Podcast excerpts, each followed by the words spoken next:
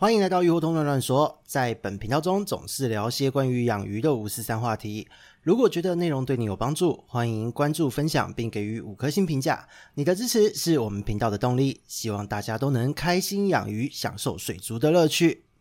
Hello，大家好，这里是鱼活通乱乱说的梧桐哦，我们又见面了。在今天呢，我们也不是专访，因为呢，在最近有很多的毒素问题产生哦。那当然呢，在这个礼拜也不例外，在我们前面的呃这周二，还有在上周五都连续放了不同的毒素的来源哦。那在这一个礼拜五呢，因为又是中间有很多呃新的毒素的状况。那这个部分，我想一想呢，因为也是对于很多的饲主来说是蛮应该说大家都会经历过的一个状况或迷思吧。特别是在新手朋友，还有就是养一段时间的饲主们，可能都会很明显的感受到，或是可能你现在正在经历，就是比方说你的鱼养着养着，可能没几个月哦，它就开始喘，然后呢，那个黏膜就怪怪的。那会莫名的暴毙，而且有的时候是在同一缸鱼里面，只有一两种比较敏感的鱼会先开始出事。那有一些呢，则是就是你在买新鱼进来之后，一买就会出事。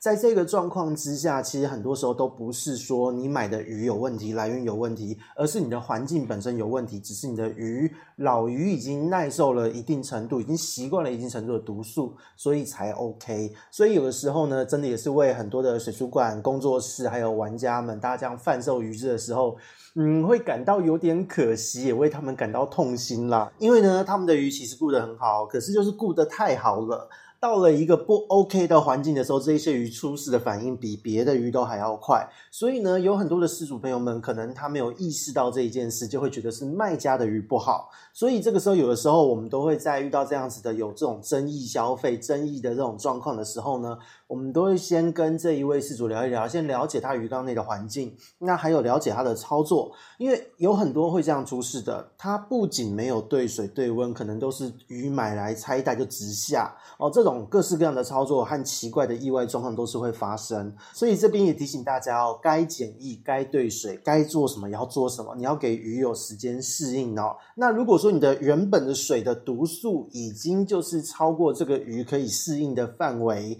那这一个部分呢，就是要麻烦一下哦。我们先把问题厘清，你可能要自己先整理好你的鱼缸，让你的系统重新干净、重新稳定以后，你再去选择买新的鱼哦。这个部分是很重要的一个概念。那在这一集呢，其实要讲的毒素重点是在于沙子哦。沙尘这一件事情，其实就是在这一个礼拜的咨询中，至少已经有四个案例了吧。都是在咨询的时候先给我看了照片，我说这个鱼有中毒的反应，那你最近有没有加什么东西？有没有干嘛干嘛干嘛？他们说都没有，都没有。然后呢，最后就是给我看整缸的照片的时候，我一看到我就说你这个沙层是有问题的。那这个部分怎么说呢？因为它在不应该有后沙的地方放了后沙，这个系统不适合这个沙子。那这些鱼刚好又对于后沙层累积的毒素会有比较敏感的反应。所以就产生了这些很难解的问题。那通常这一种状况在初期哦，或是你发生的时候，你只要厘清了，你把沙尘移掉，把毒素的来源移掉，那加一点盐，大换水，降温，缓冲一下，鱼在几个小时之内就会恢复了。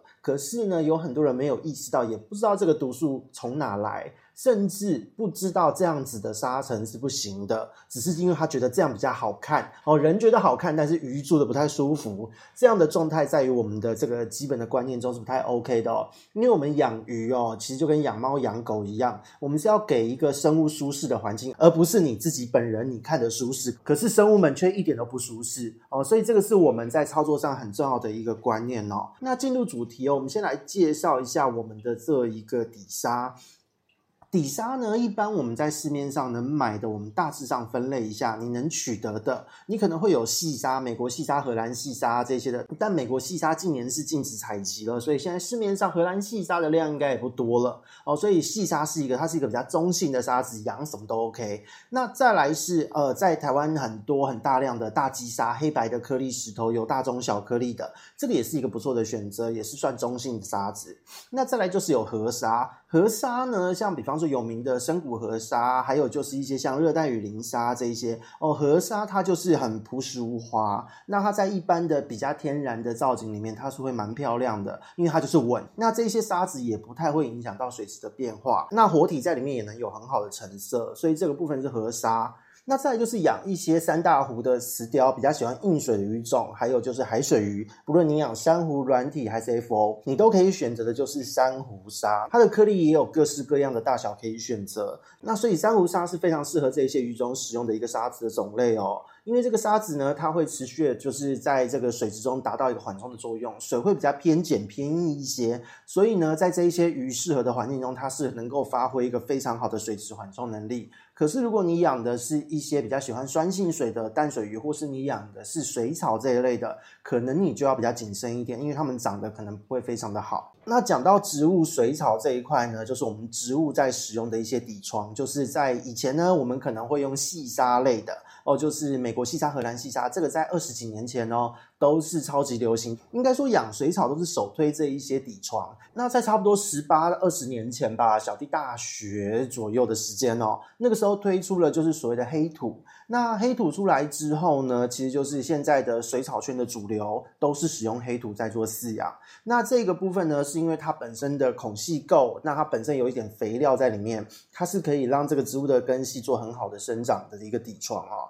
所以这个是现在的水草的首选。那再来就是其他类的。其他类的这个底床哦，底沙的选择是可能会有，就是像是一些树脂染色合成的一些彩色石头，然后可能会有人会用陶瓷沙、陶瓷珠。那再来就是还有一些人，就是可能家里有小朋友，或是说我们小时候也会做这种事哦，就丢几颗弹珠下去。这一类的，就是其他类的素材，也会是我们有时候会出现在鱼缸里面的东西。那今天呢，要跟大家讲的话题，其实已经不是在讲呃这一些沙子的种类对于水质的硬度细微的水质变化影响的这个关键了。那因为这一些影响呢，其实都不是那么重要，很多人都会觉得这非常重要，但是大原则我们抓得清楚一点，你只要就是珊瑚沙不要拿来养水草，其他你能维持得当都没有问题。因为呢，沙子的种类跟水质的影响。它其实跟你的操作管理、养殖管理的方式是有关联性的。如果你两天、三天就大量的换水一次，而且你的光照又没那么强，那这个底床的材质对于水质的影响程度就会相对没有那么严重，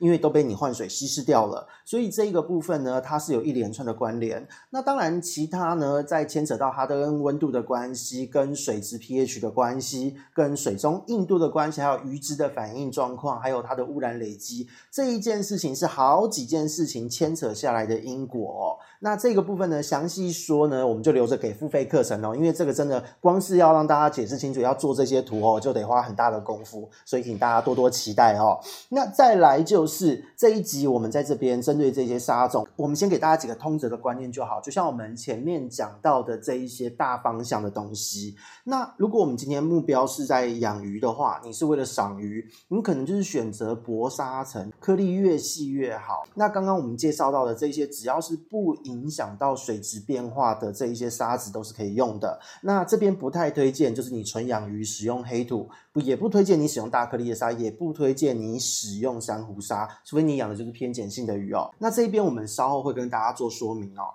那再来就是水草，水草的部分的话呢，阴性草它甚至不需要沙子，所以它没有差。那如果你是阳性草，哦，可能就是你要比较强的光照，要比较严格的水质控管。那这些水草的根系非常的发达，所以呢，除了珊瑚沙之外，你用河沙、细沙、比较小颗粒、细致的基沙哦，这一类的全部都可以用。那黑土呢，是目前的一个很好的选择哦，这个部分没有问题。那再来海水珊瑚软体钓鱼，当然就是珊瑚沙，不论是大到小颗粒都可以使用哦。这边就看个人的管理，还有你的鱼缸的这个生物的是一个选择哦。那至于说其他的这一些呢，像陶瓷沙啊，这一些都是被大家号称说有极强的培训功能啊什么的，这边也跟大家明讲哦，它真的是纯养鱼。非常非常不适合的东西哦，因为呢，它本身就是号称它的表面颗粒非常的多。那这个部分就要跟大家说一声对不起哦。如果你把那个使用一段时间的陶瓷砂的颗粒，你拿下去在一般的显微镜下面看一下，你会看到满满的原虫，那孔隙全部都是虫，很可怕。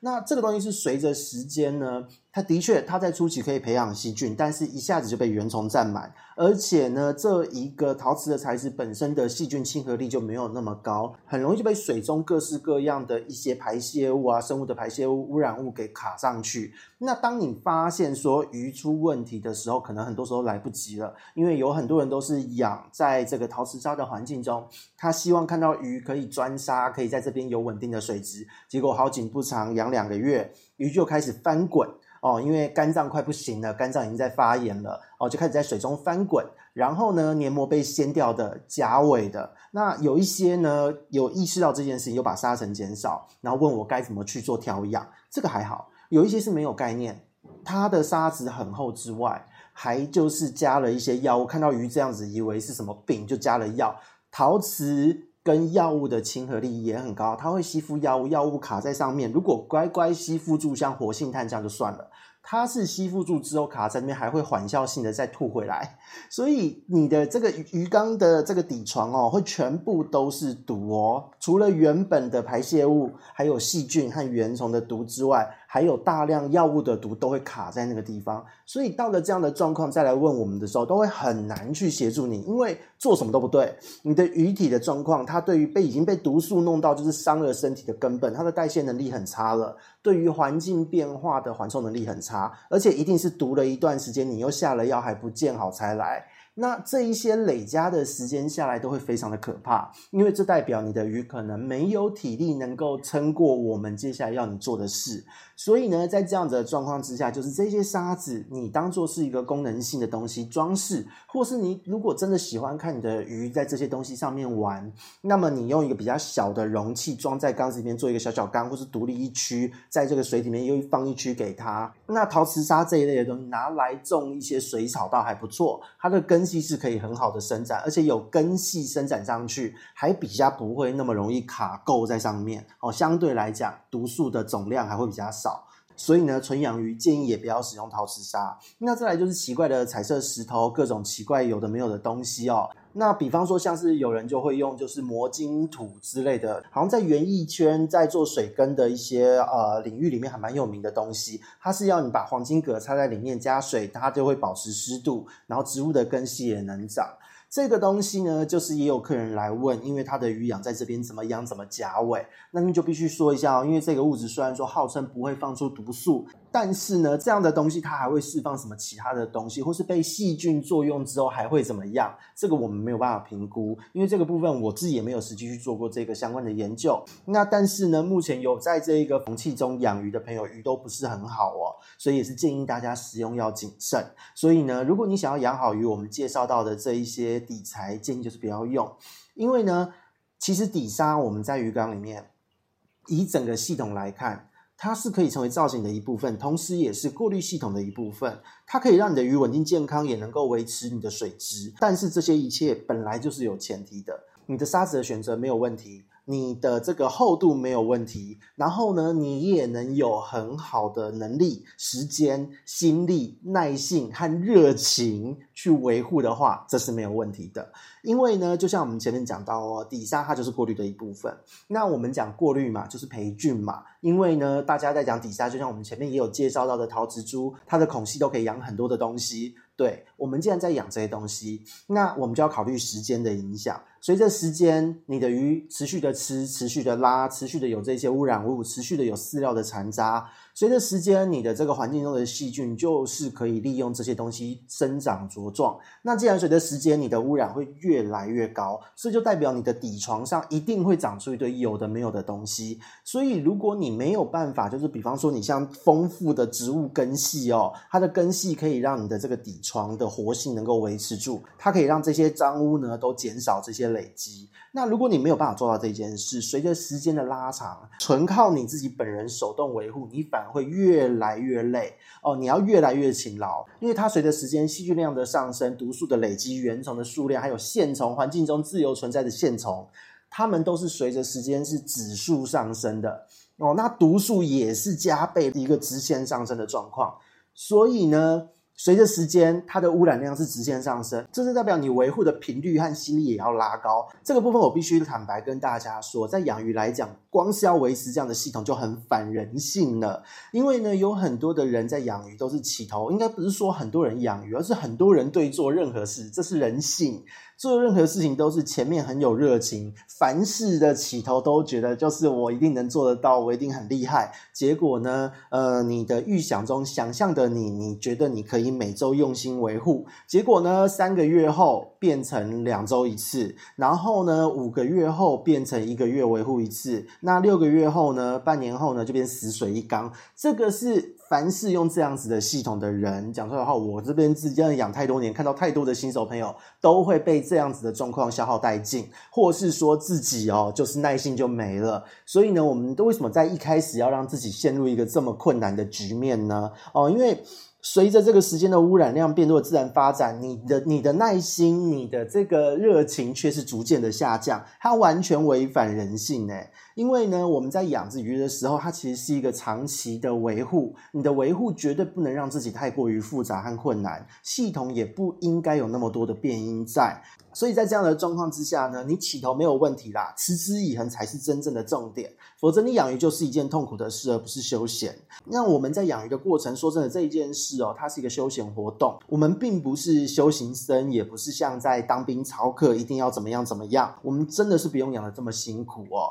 所以呢，你千万不要这样没事弄一堆沙子，搞死鱼就算了，还搞死了自己。这件事情是很可怕的一件事。那很多人也会说，诶，我这样子讲，可是现在不是市售有一些商品。是可以直接的、快速的让你抽沙洗沙吗？就是有一根管子，前面再套一根比较粗的管子，在换水的时候可以自动插到这个沙层里面去翻洗。那在这边呢，就跟大家明讲哦，真的也是 too young too simple，想得太单纯了。因为呢，真的就像前面讲到的，生物这些细菌、这些微生物是随着时间指数成长，污染也是加倍加量。那除非说你有水草啦，根系让沙尘稳定的缸子就算了。但是这样的缸子，你也不会需要用到这一个可以抽底沙的抽水管。那如果说你是纯养鱼，你拿个管子擦擦擦，是能够抽掉多少量？你有时候在换的时候，你会发现哦，我今天如果我要换洗掉整个的沙层，我要擦可能要擦一个下午，因为你的管子水量不能太大。如果你用小管子，你一抽要一个下午，你有几个下午可以这样抽？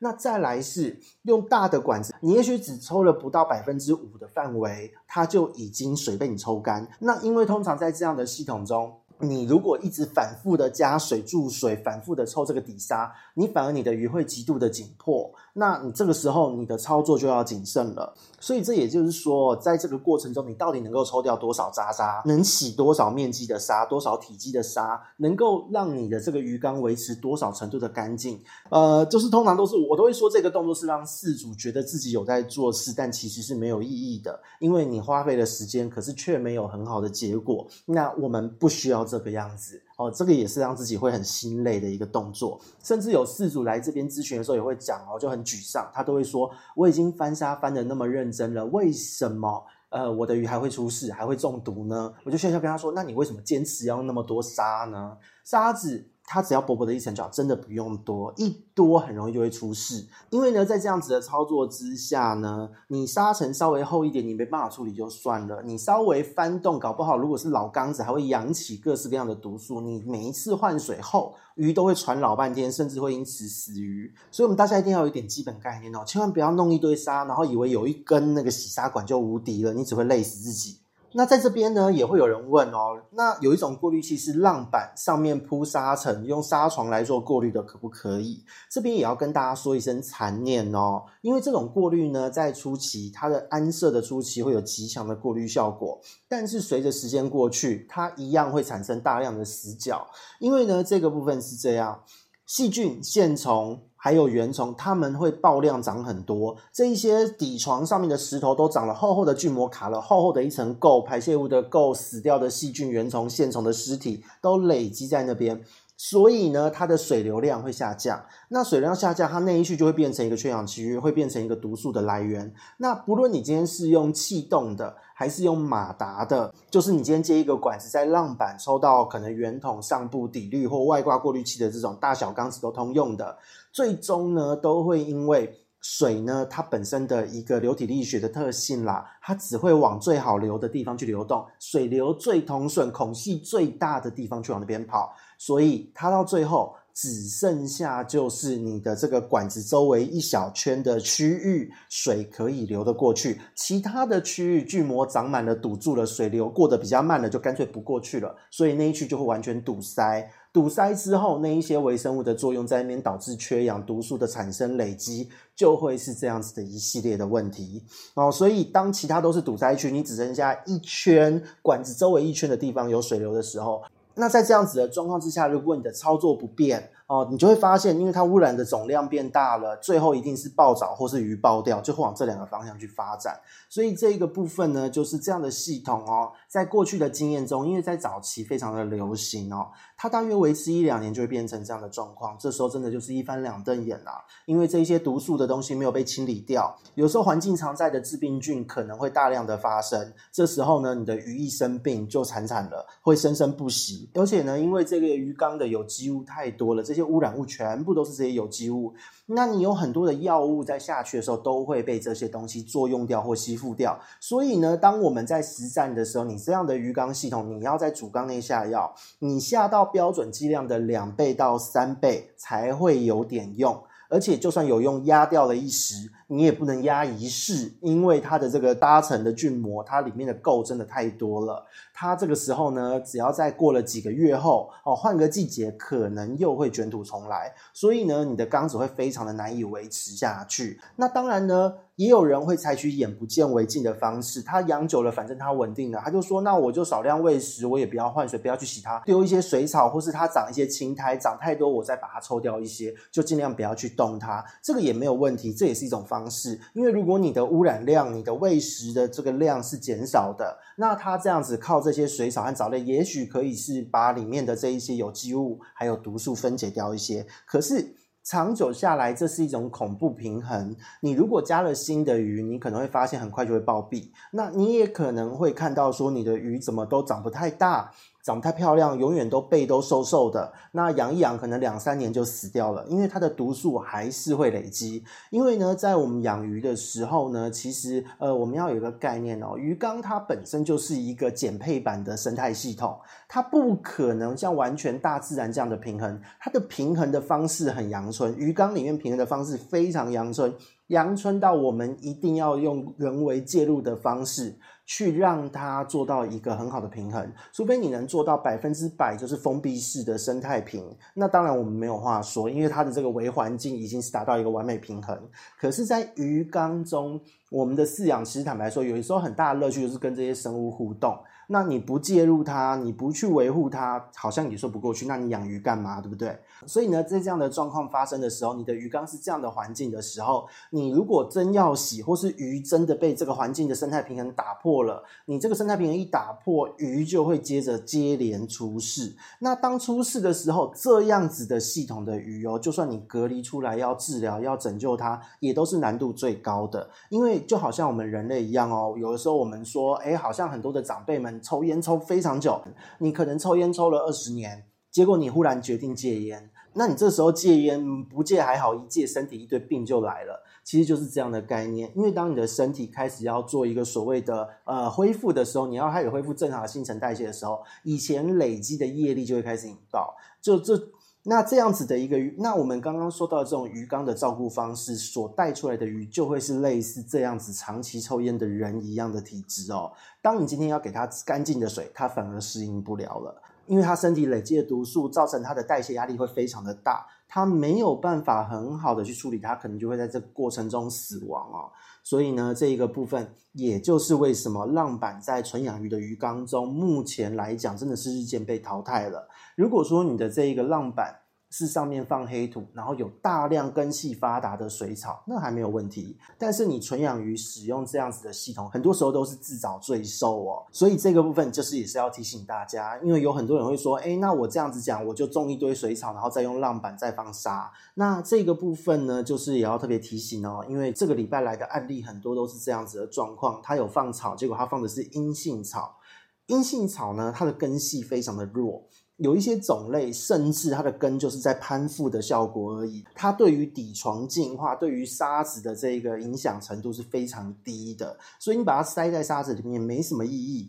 那你如果要种草，要放后沙，要用浪板，那你就用阳性草、根系发达的草种为主。这样子呢，你才能够有稳定的一个沙床系统在。否则的话，如果你用阴性草塞在这个沙子上，好，你今天如果塞满也就算了，还好一点点。但是呢，你塞的东一颗西一颗，塞的哩哩啦啦，那出事真的就是迟早的事哦。那再来就是要讲到沙子的大小颗粒问题了。有很多人会说，诶，我喜欢大积沙啊，就是黑白分明、大颗粒的，然后也喜欢弹珠啊什么的，自己小朋友养觉得很漂亮。那这个部分其实就是个人选择啦，因为这些石头呢，它的颗粒大，就代表它石头跟石头之间的缝隙比较多。也许呢，你养的如果是像是孔雀鱼或是像红球这一类的，它生出了小鱼，它会躲在这个缝隙下方，大鱼吃不到它。可是呢，你今天如果有喂食饲料，或是鱼有排泄出来，它的这一些残饵粪便也都会掉下去，在下面累积，产生大量的细菌、原虫、线虫。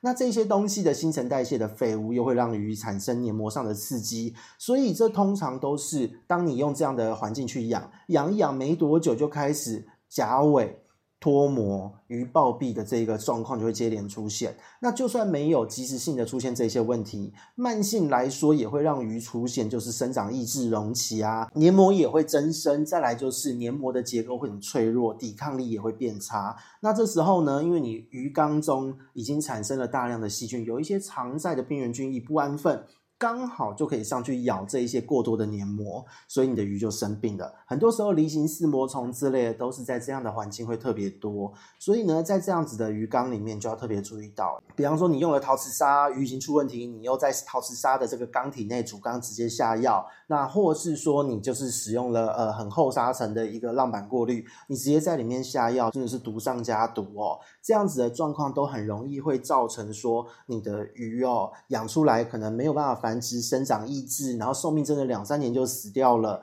很多时候都是这样的操作所导致。所以呢，就是讲到这边，真的就是现在宁愿都是用薄层细颗粒沙的一个主因哦，好翻动清洁，不卡脏污，与稳定，也有观赏价值。那如果说你真的要放大颗粒的沙子，也有一个折中做法，你先铺一层比较细致的沙子，薄薄一层就好。然后呢，你接着再铺一些大颗粒的沙子做装饰。这个时候呢，你要特别注意到，细致的沙子要能够把这些缝隙填起来，而且总厚度不能太厚。要怎么抓这个厚度是最好的呢？就是如果你的缸内是有虾子、蛇鱼之类这一些可以作为环境清洁的工具生物，它们吃得到这一些上面掉下去的残饵残渣，可以完全清洁到这些环境的每一个地方。那这样子的厚度，这样子的铺陈就是 OK 的。因为呢，如果它们吃不到，就会产生我们刚刚前面提到的一连串的这个恶性的一个现象哦。而且呢，这边要明白哦，很多人都真的会说，我自己清就好了，我很勤劳，我很有热情，你绝对撑不过半年的哦。这个真的很人性，很少看到有新手入坑讲这句话活超过半年的，真的不多哦。所以我们就是不要那么铁齿，我们宁愿交给生物清，因为呢，你一个礼拜了不起才清一两次。可是，如果你交给生物，它是除了睡觉的时间都在清，它二十四小时至少有十五、十六个小时在帮你做清洁，所以呢，这一个部分它绝对会比你勤劳的多。特别是呢，就是有的时候当换季，或是当今天有的时候我们会说我们会看藻相哦，藻类忽然增生，这个时候都是代表一个警讯，就是你的这个环境中累积的脏物已经变多了。那当这一些藻类巨魔长在沙层，你这个时候你怎么洗都没有办法洗，除非你要把它整个抽干净，抽干净之后在外面大洗再铺晒整组重来，这个是非常费工的一件事，而且也要考量过程中产生的毒素。所以讲到这边，有一些工具生物，你让工具生物能够帮你把死角都清得到的前提下去铺沙，这是最好的一个做法。那在这边呢，就是也有人会问，诶，那你讲的沙子好像用的不当会很可怕，或是后沙层可能不好，那为什么在养殖的这个环境中哦，就是水产养殖的环境中，或是在一些所谓的繁养殖、大规模繁养殖的场子，都会使用纱床来做过滤，来做一个水质的处理呢？因为这样子不是会有很多毒素吗？那在这一边呢，就是很多人可能了解的，或是对于这个操作理解的可能比较片段一点，所以在这边给大家一个资讯哦。因为在养殖的世界里面，它的操作不是大家看到的以为的那么单纯。呃，在养殖的世界，它今天它操作是一个极大的系统。那纱床过滤呢？通常就是水从水源处哦，就比方说是地下水，或是如果是海水的养殖场，它可能是在比较呃远端的比较底层的海水，它一定会先过沙层，它是一个第一步筛掉大东西、大颗粒东西的一个第一层过滤，所以它的这个纱床很厚，是要把这些东西挡下来。那在这样子的状况之下，它今天抽过来之后呢，呃，它这个只是第一道过滤，它后面还会做很多道处理，但是很多人不知道它后面还有做处理哦。如果今天你养的是土池的环境，在养殖场那种户外的大土池哦，这一种的你直下水中没有问题，因为当你今天过沙层过滤，你直下。水中的藻类微生物会把这个沙层过滤后产生的一堆有的没有或残留的一堆有的没有的毒素啊，或是细菌啊，给它处理掉、压制掉就没有问题了。那如果今天是用养殖桶哦，放在室外或是半室外，简单遮阳遮风的那种养殖桶，可能一顿两顿这一种。那通常呢，我们在注水的时候都会做这样的操作，就是当今天从水源处我们抽水过来，过了沙层过滤，我会先放一些可能是浮游生物网或是滤网之类的东西，先让它再过一次。哦，过一道这个过滤再下桶，或是说，如果今天厂子的这个完整程度比较高，它的操作的这个环境比较好的话，他们这个水进来之后，它会再沉淀一次，会自己有沉淀槽，沉淀一次，接着再一次的过滤，它自己的过滤系统同时有曝气，因为通常过了沙层过滤之后，溶氧量会比较低，